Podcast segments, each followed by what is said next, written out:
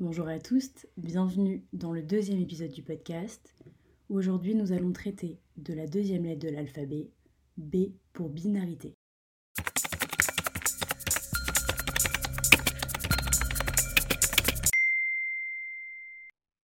Ce sujet est assez complexe, assez important et il est surtout construit. Donc aujourd'hui, je vous demande de déconstruire avec moi à travers l'histoire et on va surtout essayer de comprendre comment s'est forgée la binarité, comment elle s'est ancrée dans nos sociétés. Et puisque de toute manière, les identités queer sont politiques puisqu'elles ne rentrent pas dans les normes, il est essentiel de retracer l'histoire pour comprendre comment s'ancrent nos identités dans la société actuelle. La binarité, c'est un concept qui est tiré des sciences sociales, c'est une classification qui est plus plutôt occidentale et qui vient définir le fait qu'il y a deux pôles dans le genre, qu'il y a les femmes et qu'il y a les hommes. Donc binarité pour bi qui veut dire deux. Donc c'est le fait qu'il existe deux genres et que dans notre société, on considère qu'il n'y a que deux genres. Et que c'est de manière assez récente dans la société occidentale qu'on considère un autre genre, certains diraient un troisième genre, même si ce n'est pas vraiment le cas, on va traiter ça ensemble, qui serait la non-binarité puisqu'on en entend parler depuis plusieurs années maintenant dans les sociétés occidentales. Je pense notamment à l'Europe. Mais en tout cas, ça fait que quelques années que c'est très médiatisé. Mais il faut vraiment garder en tête que c'est un concept qui est occidental. Pourquoi? Alors déjà, il faut savoir que dans plusieurs sociétés, dans plusieurs, à plusieurs endroits du monde,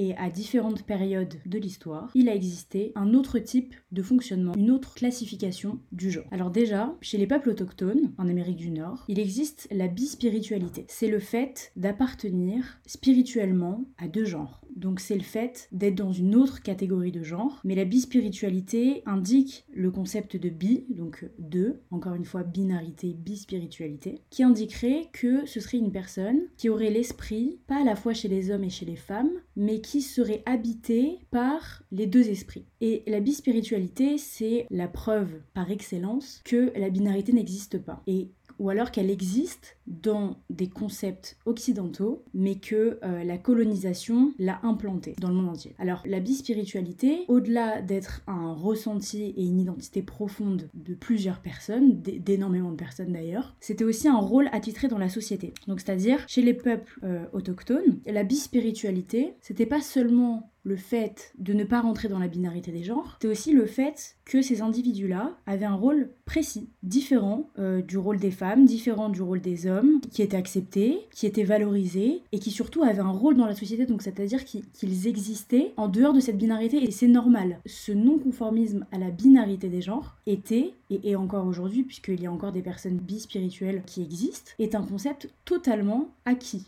chez les peuples autochtones. Il y a d'autres exemples à, à l'échelle internationale. En Inde, les hijras sont reconnus par la Cour suprême en Inde comme le troisième genre. Donc là, il y a encore une question. Alors, c'est pas la question de la binarité, puisqu'il n'y en a pas deux, mais il y en a trois, mais c'est justement un concept qui questionne cette notion de troisième genre. Euh, c'est quelque chose qu'on entend régulièrement. Moi, j'entends beaucoup euh, à la télé, dans les médias de manière générale, qu'il y aurait, en tout cas en France, euh, les hommes, les femmes et les personnes non binaires. Alors que c'est beaucoup plus que ça, et je vais vous l'expliquer. Mais pour en revenir en tout cas à l'Inde, les Hijras sont reconnus comme une communauté bien définie, bien ancrée en Inde, comme une réelle identité. Et par exemple, en Polynésie, il y a les Mahou aussi, qui sont une identité à part de la binarité, qui existe en dehors de la binarité, et qui eux aussi, de la même manière que les personnes euh, bispirituelles ont un rôle précis dans la société et ne sont pas considérées ni comme hommes ni comme femmes, mais simplement comme une autre existence et une autre identité de genre. Et quand je parlais de colonialisme, c'est qu'en fait, le colonialisme, vu qu'il vient des peuples occidentaux, ce sont des modèles ancrés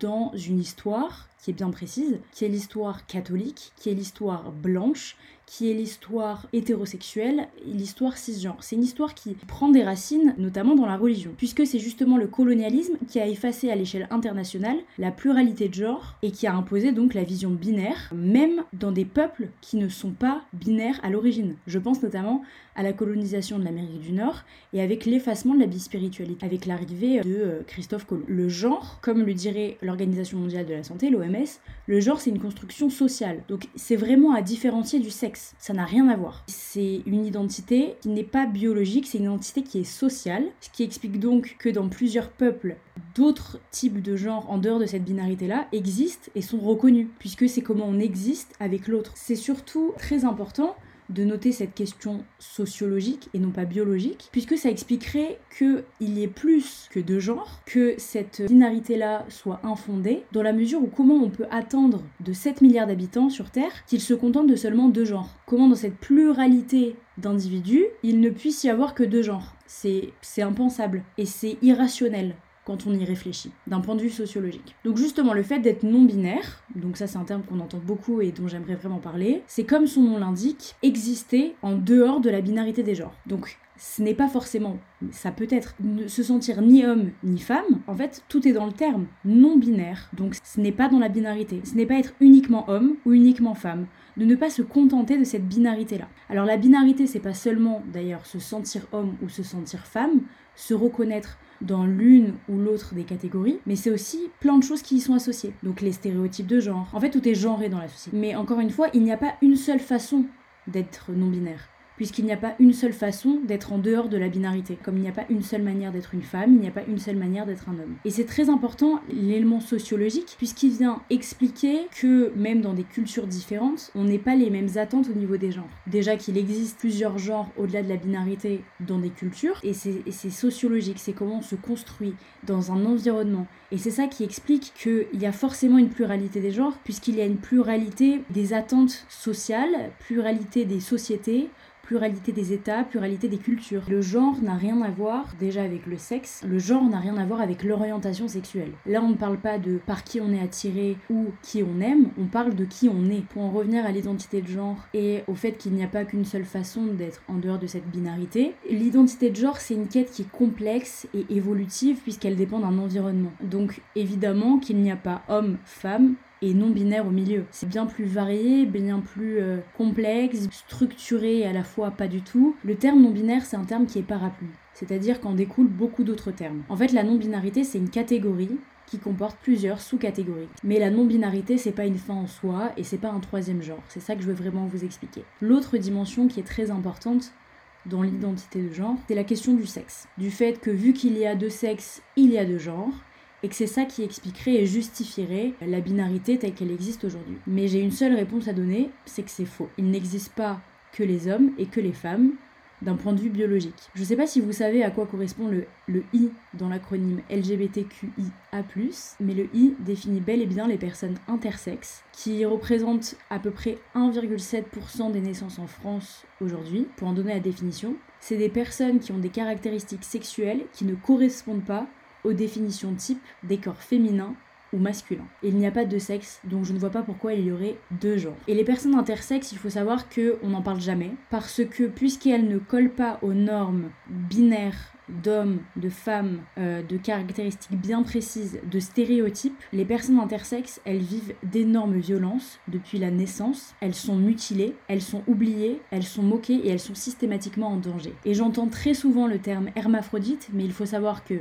c'est un terme qui n'a rien à voir avec l'intersexuation, puisque c'est un terme qui est employé pour parler des animaux et c'est extrêmement déshumanisant, en lien notamment avec le principe de l'intersexuation. On peut penser aux normes et aux stéréotypes associés au genre. Les personnes intersexes, elles subissent des mutilations dès la naissance pour pouvoir rentrer dans des cases rentrer dans le stéréotype qu'est une femme, le stéréotype qu'est un homme, des caractères sexuels qui correspondent bien à ce que la société attend, une binarité parfaite, soit être un homme, soit être une femme. Et en fait, ça, c'est le concept de la polarisation. Donc, c'est-à-dire que les hommes, ils sont considérés comme étant l'opposé des femmes. C'est deux catégories distinctes qui ne sont pas connectées et qui génèrent donc forcément des stéréotypes qui sont par ailleurs ancrés dans une société patriarcale où on ne considère pas les minorités de genre et les femmes. La polarisation, elle s'exprime de plein de manières différentes par les stéréotypes, le rose, le bleu assigné aux filles et assigné aux garçons dès leur enfance, mais aussi de manière plus affectante, comme notamment dans l'accès à des études supérieures. Et c'est même pas le fait qu'il y ait moins de place pour les femmes,